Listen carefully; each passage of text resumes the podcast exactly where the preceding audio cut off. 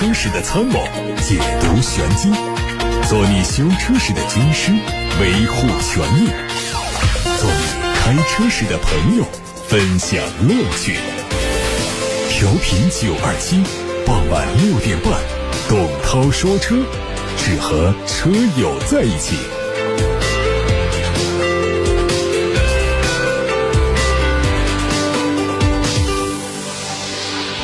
各位好，我是董涛，欢迎听董涛说车。节目在直播当中，欢迎大家把选车用车的问题，把汽车消费维权的问题发到直播间。看新闻，随着新能源汽车的渗透率逐步攀升，新能源汽车市场正在进入到一个新的爆发阶段。各大车企啊，电动化转型步伐是不断加速。一向低调的日系车企也已经吹响了电动化提速的号角。其中，电动化转型最积极全面的当属技术宅本田。据说，它在中国的第一款纯电动车 eNS 一将在四月份在东风轰达满电上市。作为本田全新纯电动车品牌 eN 的第一款作品，eNS 一承载着轰达七十多年的造车基因，以动智美的全新价值重新定义纯电动汽车，将会为用户们带来独属于本田特色的全新电动车出行体验。据宝马中国官方消息，宝马 X 五国产长轴版将在三月三十一号晚上正式上市。从此前发布的官图来看，它的外观和进口标准轴距版保持一致，不同的是全系标配了 M 运动套装，车尾左下角增加了“华晨宝马”四个字的尾标，标志。变成 xDrive 40 Li 和 xDrive 30 Li，尺寸上轴距加长了十三公分，来到了三米一零五。内饰同样沿用了进口车的设计风格，三辐式的方向盘、全液晶仪表、十二点三英寸的中控屏，还有宝马专属的水晶三件套，都和进口车保持一致。参考进口宝马 X5 售价区间六十九万九千九到八十六万三千九来看，在减少了进口关税等支出之后，国产宝马 X5 的整体价格可能会有所下降，预计售价会在五十到六十万元区间。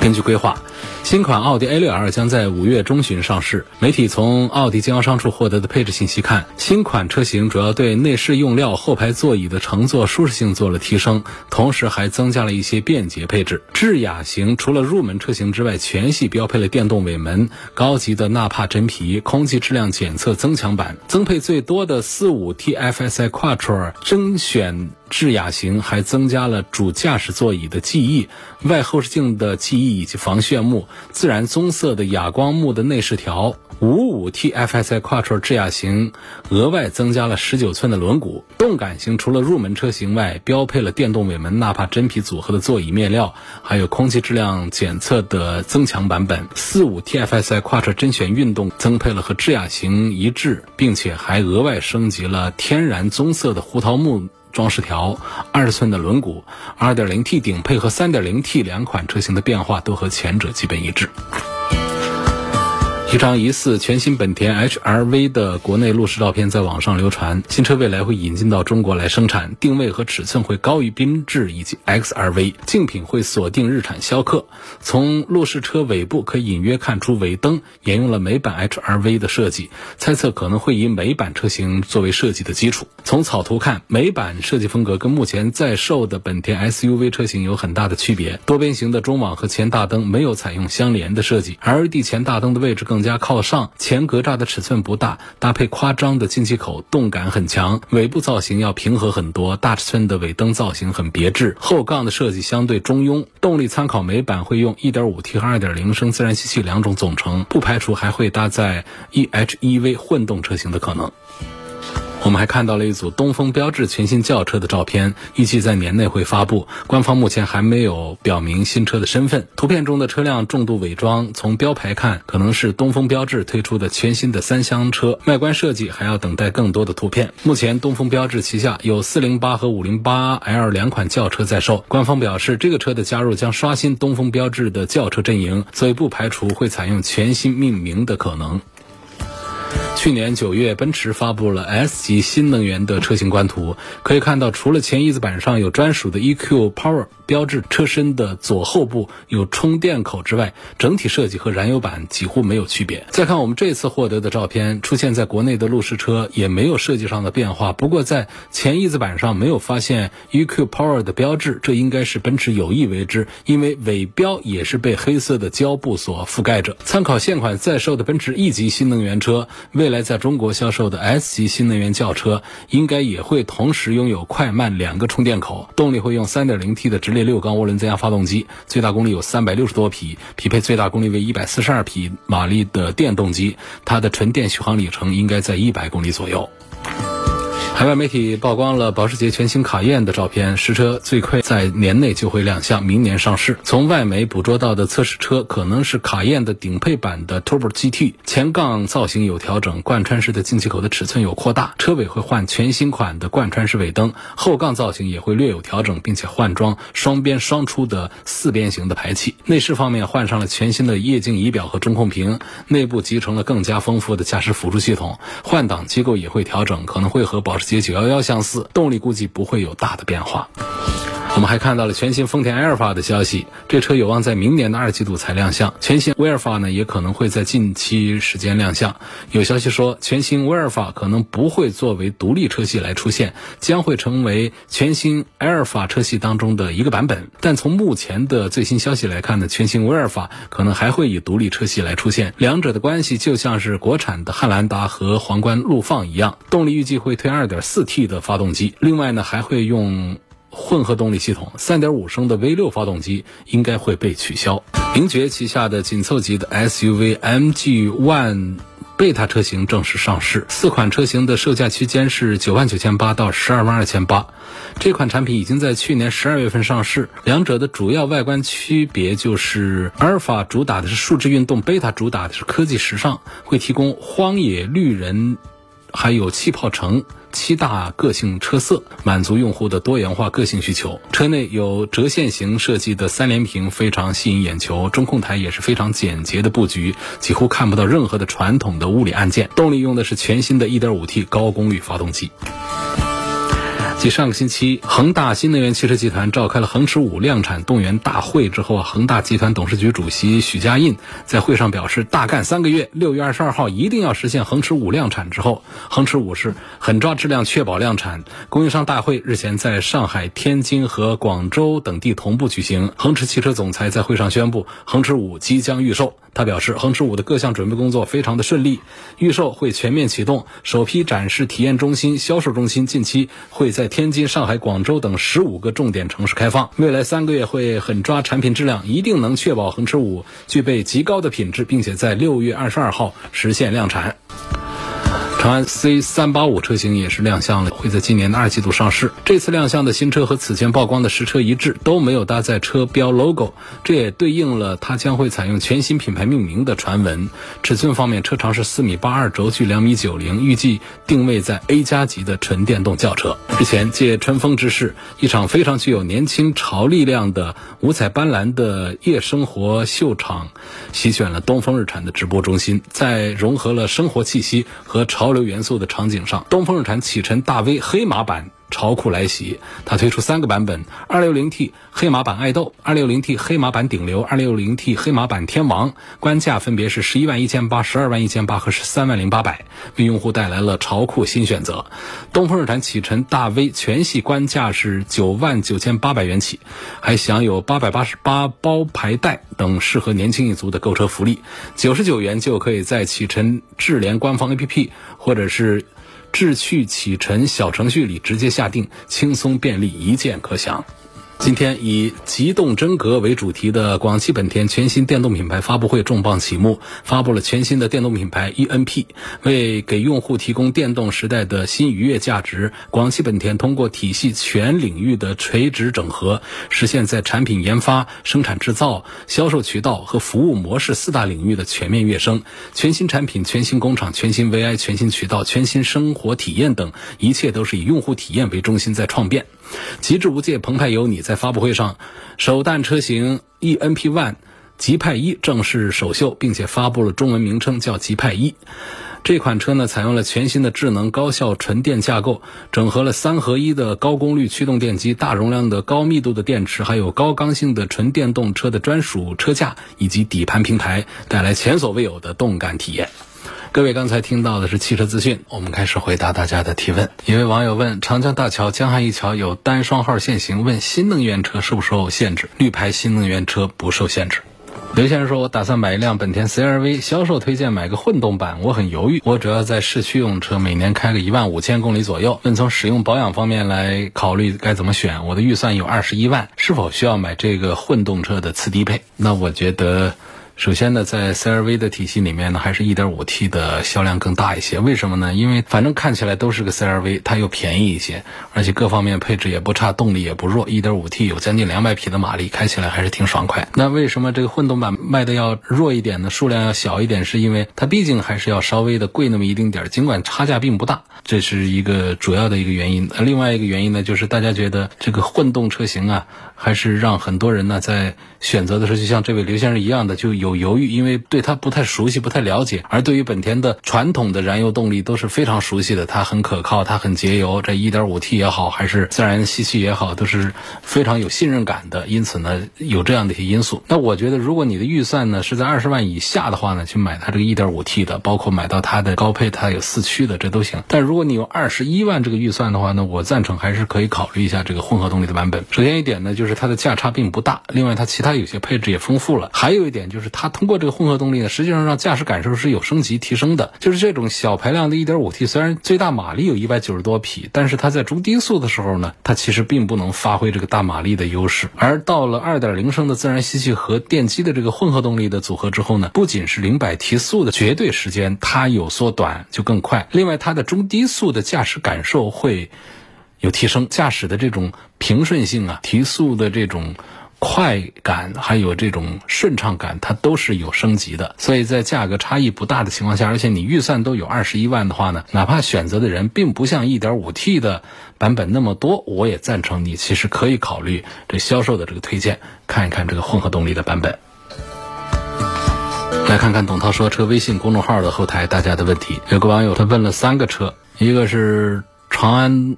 C S 七五，一个是长安欧尚的 X 五，还有一个是捷途的 X 九零。这三个车啊，这三个车呢，他们预算差异也都比较大。捷途 X 九零呢，各方面比长安欧尚的要强，长安欧尚算是个十万左右的车了。我们不能说放弃，不考虑这个价格。包括这个 CS 七五，如果是 Plus，CS 七五的 Plus 呢，价格是十几万的车，但是 CS 七五呢，它是妥妥的这个十万元级别的车，它低配在十万以下，三个配置，高配的才过十万块钱。所以无论是从动力规格、尺寸，还是配置，还是平台这各方面来讲呢，如果我们预算。多一点，有个十几万块钱可以花的话呢，显然还是奇瑞的捷途 S 九零要比另外两个产品是更值得考虑买一些。还有一点就是奇瑞家倒是比较擅长技术投入，比方说它的发动机技术各个方面，呃，口碑都还是很不错的。所以预算够的话，有十几万的预算的话，我赞成这位朋友还是考虑买这个奇瑞的捷途 S 九零，这是一款都能算是中大型的 SUV 了。长安欧尚 X 五那都是一个小型的，充其量我们说跟长安 S75 一块儿把它们算到紧凑级的 SUV 当中去了。一位姓李的网友问我有车辆技术问题可不可以问？这个最好是别问我技术方面太深的东西啊。我从这个车的配置啊、性价比啊、驾驶感受啊、市场表现呐、口碑各个方面，我们说推荐大家在一定的价位啊，还有其他一些条件之下，我们买什么车比较适合自己，这可以。你问我一些技术难题，那就为难我。那么技术方面的东西，比方说像维修啊一些东西的话，推荐大家可以听九二七上午的十点半到十一点半，一路有你，我们有专门的汽修专家在直播间。跟大家做现场的解答，那你的回答会更加的专业一些。有一位朋友叫苦作舟，他在问九二七定制凡尔赛，希望能够具体的介绍一下。我这几天也提了好几次这个车，这个车呢是东风雪铁龙和楚天交通广播。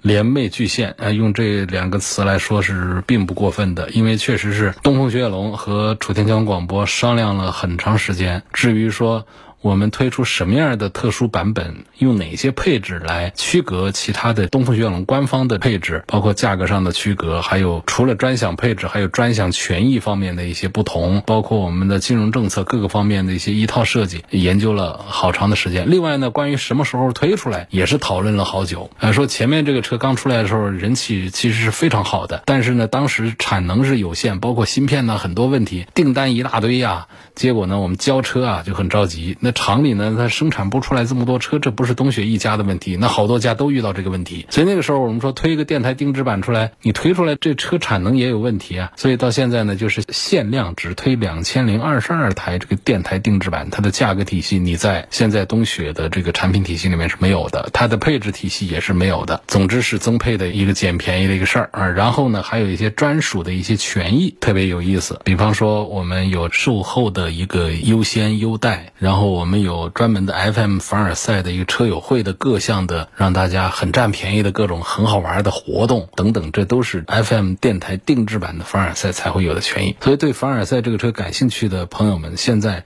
你关注 FM 定制版，你会觉得相对买其他的版本更划算。这是研究了很长时间推出的这个特殊配置。特殊配置有什么？比方说，像到顶配上才会有的真皮，到我们这个配置上就有啊。像这个高配上才有的特别巨大的、特别科幻的这个抬头显示，它跟普通的那一点小屏幕的抬头显示不一样，很大块屏幕，跟一个电脑的显示器一样的投到这个前面屏幕上，各种信息特别的丰富，以至于它把传统的仪表盘呢都做的比较小巧。那重点全。是给了这一块科技含量很高、外面没办法加装的这一块大的抬头显示器等等，包括有一半的车型直接标准配置了二二五的宽胎等等，这都是这次的电台定制版的凡尔赛上的一些特殊的东西。所以对这个车感兴趣的话呢，我们现在也不说是卖呀，也不说是什么，就是现在你可以留下一个电话号码报名，然后这个车一到台门前，组织大家过来赏车试驾。先把这个动作做了之后，大家感兴趣的话，咱们后面再。谈这个销售的事儿，反正现在还是在一个筹备过程当中，因为它不像过去我们做个团购，从厂家拿一些车过来谈个价钱就做了，这个不叫团购，这个是电台定制版，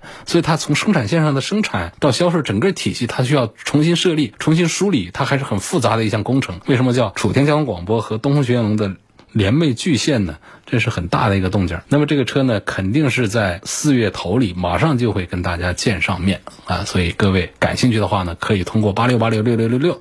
留下自己的一条信息，就说我对这个车感兴趣，我报名参加试驾就可以了。留下一个电话就行。有网友他说，我最近想买一个小区的地下停车位，就发现它带坡的车位呢，可以优惠七千块钱左右，就前后都有坡。问能不能买？长期停放对车有没有影响？电动手刹和非电动手刹车停在斜坡上的位置影响大不大？我就不赞成买，你还是多花七千块钱正常价格买一个前后都平着的。前后带坡，你光前面带坡算了，它后面还带坡，我都想象不到这地下停车位怎么修成这样了。我们平时见到的地下停车场，那不都是一马平川的吗？怎么会出现停车位的前面有个坡，后面有个坡？这底下是埋的什么？这没见过啊！这我头回听说有这样的停车位。说这样停车位肯定对于我们，别说是新手，对于老手来说，停车它其实是一个别扭的一件事儿。你每一次倒车进去。你你都是一个上坡的动作，打着方向上着坡，这是挺别扭一个事儿。这个先不说，还是讲关于对车的影响，我认为它其实还是会有的。我们讲平路停车，其实不讲什么程序。别看那些帖子上写的，我们要先干什么后干什么，完全被这个车给左右了，被它绑架了，天天跟这个车打架，不必要，我们随便停都可以。但是呢，我们在坡道停车的时候要注意一点，就是别让我们的变速箱啊、发动机啊。憋着了，背着力了。比方说，在这个坡路上停车，如果说我们把车子停在那儿呢，它有一个向上或者向下的一个，这个在物理上叫势能，就是往下去的这么一个动势。这么一个势能下，它是有力量的。这个力量呢，它通过车轮子，它把这个力，它会传到哪儿呢？它传到这个变速箱这儿，这变速箱就里头的齿轮就别住了，就背住力了。那么长期以往的话呢，就对于我们的齿轮有伤害、有磨损的，这就是对于我们车辆的一个伤害了。所以在停坡路的时候，不是不能停，停的时候就要注意，然后把车子停住了之后，不要首先就把档位一下子推到了 P 档上去了，让自动挡的车，我们可以踩着刹车先把它挂到 N 档上去。空挡上去，就让变速箱和车轮子之间脱离开。然后这个时候呢，我们再把手刹，不管电动手刹还是手动手，我们把它手刹把它拉住，拉住让车轮子不再移动了，然后脚下的刹车再松开，车子已经不动了，对不对？确认不动了之后，再一脚刹车踩下去，然后再把档位推到 P 档上去。这个时候，车子的势能已经被我们的手刹给控制住了，那么它就不会有力量传导到变速箱的齿轮上去。这时候我们推到 P 档上去呢，你停多久的车，它最多就是我们刹车盘片总在一个捏合的状态下是背着力的，只是这一点点伤害，它对于我们的变速箱就没有什么伤害，没有什么隐患。所以这个在坡路上停车，我们是要注意一下的。那平时我们坡路停车的概率其实是很低的，碰到的机会并不多。可你倒好，这家里的停车位就是这个坡路，那可就不是个好事儿。建议这七千块钱不要省。有位网友说：“我问一个关于马自达 CX 五的问题。最近半年呢，我的车熄火之后啊，不断电，它锁不了车。要启动之后再挂档位熄火，有时候重复四五次才能熄火成功锁上车门。问这种问题该怎么解决？是 ACC 的问题呢，还是自动启停的故障？”这应该跟自动启停关系不大，可能是 ACC，ACC 就是汽车的供电系统，那亮起来就可以给汽车供电，也可以给音响啊、给灯光啊供电，这是汽车一个电源标志。它的作用是，如果要开车的话，打火的时候它自动关闭，为汽车提供电力。那打火之后呢，又正常的运作。这当中用到了一些逆变器啊等等这样的一些技术，我觉得有可能是那儿的问题，但也不确定。这还是要到 4S 店去检查，把这个问题解决好啊。这是一个电源系统的一个毛病，可能不会让你付出很大的代价。就是它维修起来只是比较麻烦，它并不会说是在换件呢各方面会成本很高，而往往 4S 店呢在排除这样的一些电气化的一些问题的时候呢，也是比较头疼，就是一趟修下来费好多的工时，结果在硬件更换上面也挣不了多少钱，维修这些的时候呢，往往在店里它不受待见，有这样的情况。三块玉问说：“我关注蓝图 Free 有一段时间了，总体还不错，但也有一些小毛病，有车机的问题啊，自动驾驶方面的不足啊等等。但它现在优惠政策也挺多的，也想等它升级之后的版本是等好还是现在买好？我建议等啊，等好，等比现在买好，因为这车呢销量是一路往下垮，最好的时候十二月份还能卖到，去年十二月份还能卖到三千多台，元月份就是一千多台，二月份就是七百多台，三月份还不知道咋回事儿。”那为什么会出现这种情况呢？就是车子卖不便宜，但是呢，整个的高端定位立不起来。另外呢，车子没卖多少呢，实际上呢，我们消费投诉还不少了，有好多人投诉到车机的问题啊，自动驾驶方面一些故障一些东西。就像你反映的这个情况是一样的，优惠政策多，它就是要促进销量。我们跟着这个优惠政策进去的话呢，现在还不是个时候，所以我觉得这个车可以再等一等，看它的升级的版本，或者说我们直接着急买的话，转投其他的产品。其他产品现在类似的这种。那新品牌做的这个电动车啊，包括增程式的车啊，都做得非常的好。你看看理想啊这样的产品，各方面的完善度要更高一些。手动挡的宝来可不可以换全合成机油？一万公里保养一次，可以的。全合成机油的特点，它就是更耐用一些。非全合成的矿物油，五千六千公里换的话呢，全合成机油妥妥的一万公里换。这跟我们手动变速箱还是自动变速箱关系不大，因为我换的这个机油呢，换的是发动机里头的机油，它不是换的变速箱里头的油，所以这跟手动挡不手动挡关系不太大。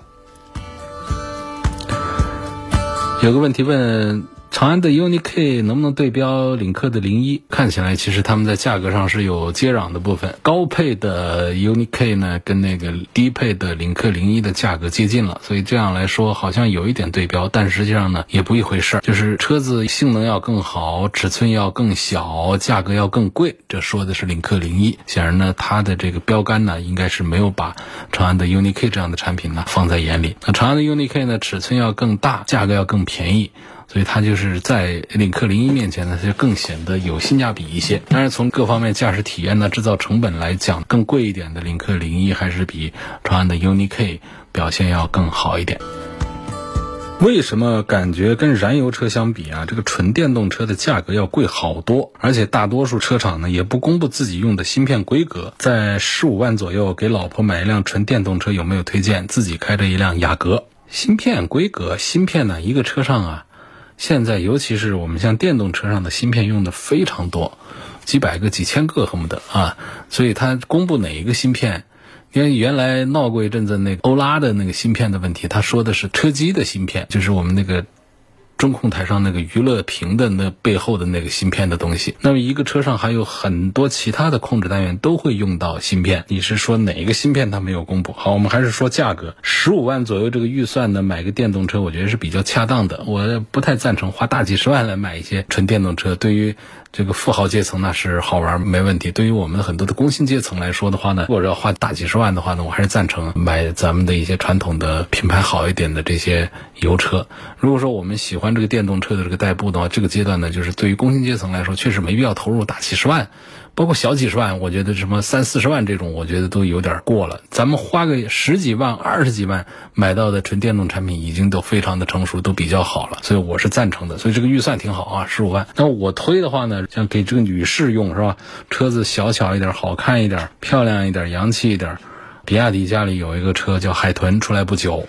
那车呢，买它的高配区的话，也就是十三万，因为这种新能源车呢，后期的费用又比较低，这个十五万都还花不完，这是一个选项。另外一个选项呢，就是卖的要更好一点，像哪吒的 U，哪吒呢，这个你十五万的话呢，买到的是它的一个中间配置，因为它高配呢有二十万的，呃，低配的也是十万起的。那这个车呢，它在目前的新势力造车里面的销量呢，可以排进前五左右，表现还是不错。所以十五万买它一个中间配置啊，有五百公里的续航，尺寸也更大方一些，有个四米五，像个正常的一个 SUV 的那个样子了。所以我是赞成这位朋友，你可以在这两个产品当中来挑选之一。比亚迪底下那个海豚小家伙，然后就是哪吒的 U，这车子要大一点。有网友问，跑了七万多公里的二零一七年的大众的朗逸，多少公里换变速箱油？六万公里。我这一四年的别克英朗最近出现熄火后钥匙不能归位、拔不出来的故障，问这个是方向锁的问题吗？电脑读不出任何的故障码？每次都要熄火前后走一走，然后再熄火，有时候一次就好了。应该就是一个机械故障。电子方面的一些很多故障呢，故障码是可以把它读出来的。这估计就是一个方向锁出现了毛病，要换一个吧。大众的探岳插电跟比亚迪的插电该如何选？这是不是说比亚迪的唐啊？首先这个唐就赢了空间了。这个话题好像也是回答过的吧？就是如果喜欢油车，但是牌照限制必须买个混动车，你可以选一个探岳。如果你是想用车经济又想买这个混动的话呢，就选这个唐的电麦。凯迪拉克的。莱瑞克那个单词那个品牌怎么读？车怎么样啊？就是它中文发音就莱瑞克，反正起的那个鬼英文名字呢，百分之九十九的中国人都不会念。非常不利于宣传推广啊！我不知道凯迪拉克那波人怎么想的。我估计投产上市之后肯定会有个比较顺口的中文名字吧。凯莱瑞克它是奥特能平台的第一款车，这个平台很厉害的，硬件高度模块化。它率先在量产电动车上采用了可以实现无线连接的那种电池管理的系统，还用上能量密度更高的、成本更低的四元锂电池。我们常说三元锂电池，它来一个四元锂电池，就这一套组合拳打下来，目前市面上电动车平台基本是全军覆没。话说。说的稍微有点夸张啊，代表那个意思。所以日本品牌在新能源汽车技术上呢，它一直比较领先的。而去年本田宣布将会依附于通用的奥特能平台来研发产品，就是从这个侧面可以佐证，它这个通用平台确实是先进性啊。然后莱瑞克上市那一天，应该就是通用集团迎来一个转折点的那一天。十万元落地啊，女新手开有什么推荐？这个需求。目标范围基本可以缩小到车身小巧的日系品牌的两厢车。你看那个本田的飞度啊，丰田的致炫呐，都是新手神器，好开不爱坏，修车便宜。你要不喜欢日系车呢，你比方像这个大众的 Polo 这些老的，然后看这个名爵五这样的车，那名爵五它的质量稳定性和维修便利性，它肯定是会差一些，推荐指数啊本身也就不太高了。呃，理想 ONE 跟小鹏的 P7 放一块儿来做一番对比，一个是三厢的轿车，一个叫这个 SUV 了。小鹏 P7 呢，呃，人气也是挺高的，应该说很多年轻人会更喜欢一点。理想 ONE 呢，年纪大的人喜欢会多一点。理想 ONE 还不是纯电动，它是一个增程。这个在纯电动的产品当中，小鹏 P7 的呼声是很高的，一度还出现过那种一车难求加价的那种局面。包括在二手市场上，它能卖的比新车还贵。我不知道现在是不是这个情况，至少是在两三个月之前出现过一番那样的局面，还是很牛的一个产品。如果说是一个年轻的喜欢开车比较好玩的朋友的话呢，我赞成呢，还是可以考虑这个小鹏的。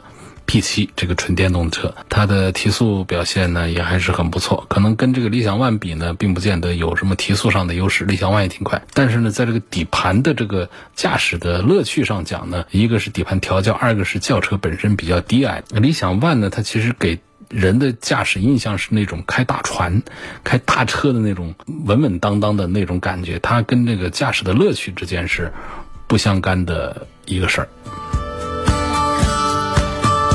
车子五千公里保养一次，跟八千公里保养一次影响大不大？我觉得影响也不是那么的大。这极端的例子也不是没碰到过，有一些新手啊，他不知道有保养这个事儿，那个车就只管开，他不保养，跑了几万公里没保养没换油，那发动机竟然也没有报废，啊，这种极端例子我们千万不要学啊！我们只是说通过这样的极端例子来讲，就是这个保养周期啊，有一些这个漂移，其实就不是那么的。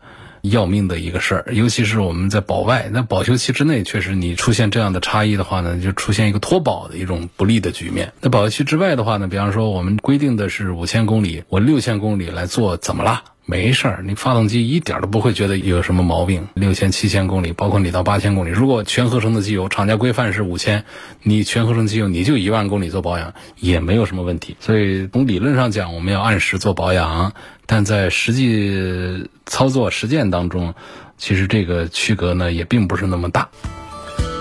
那现在这个五零八的一点八 T 发动机呢，是不是就以前一点八自吸的基础上加了个增压器？不那么简单的啊！一个发动机上要加个增压器，这说的像我们改装厂一样的。发动机制造工厂，它要推出一个带涡轮增压的一套动力的话，那还是比较谨慎的，不是这样子的。包括我们说这个一点六 T 是不是在原来一点六基础上做的，也不是这样的。它整个的这个改造匹配啊，这东西啊，它可能有一些发动机气缸里面一些技术的传承，但是整个发动机它是不一样的。我的车是红旗的 H 五，是爱信的六 AT 变速箱。那车的保养手册说，变速箱是终身免维护的。六万五千公里了，4S 店说要换变速箱油，我到底是听保养手册的还是 4S 店的？换吧，换也没什么坏处。我们确实有手动变速箱啊，包括有一些 CVT 变速箱啊，这些他们都喜欢说号称是终身免维护，但是。凡是金属的机构，它总会有磨损，磨损就会导致更大的磨损。所以在这个油液里面，尽管它有过滤啊，有这样的一些手段，但是说这个公里数大了之后，我们能够换上全新的这个油液进去，那还是对于我们变速箱的行驶啊、各方面寿命啊方面，还是要更好一些。所以我赞成四 S 店的那个推荐，六七万公里的时候，还是给变速箱油换一下。不换其实也不要紧啊，因为保养手册也写了，可以不换。就是说，我们从更爱惜这个角度讲，也不是说有多贵。说爱信的六 AT 变速箱的口碑质量都非常好，在好多车上都有装配，好多车上那都是不换油的，就一直跑个十几万公里，到车子卖掉或者是寿终正寝，那都没人管。但是呢，你从更爱惜的角度，四 S 店这个推荐，你要六万公里，或者说我们到十万公里、八万公里，我们主动一点把这个油换一下。对变速箱的保养还是有好处。今天就到这儿，感谢大家收听和参与每天晚上六点半到七点半直播的董涛说车。错过收听的，欢迎通过董涛说车的全媒体平台收听往期节目的重播音频。他们广泛的入驻在微信公众号、微博、蜻蜓、喜马拉雅、九头鸟、车家号、一车号、百家号、微信小程序梧桐车话等等平台上。明天再会。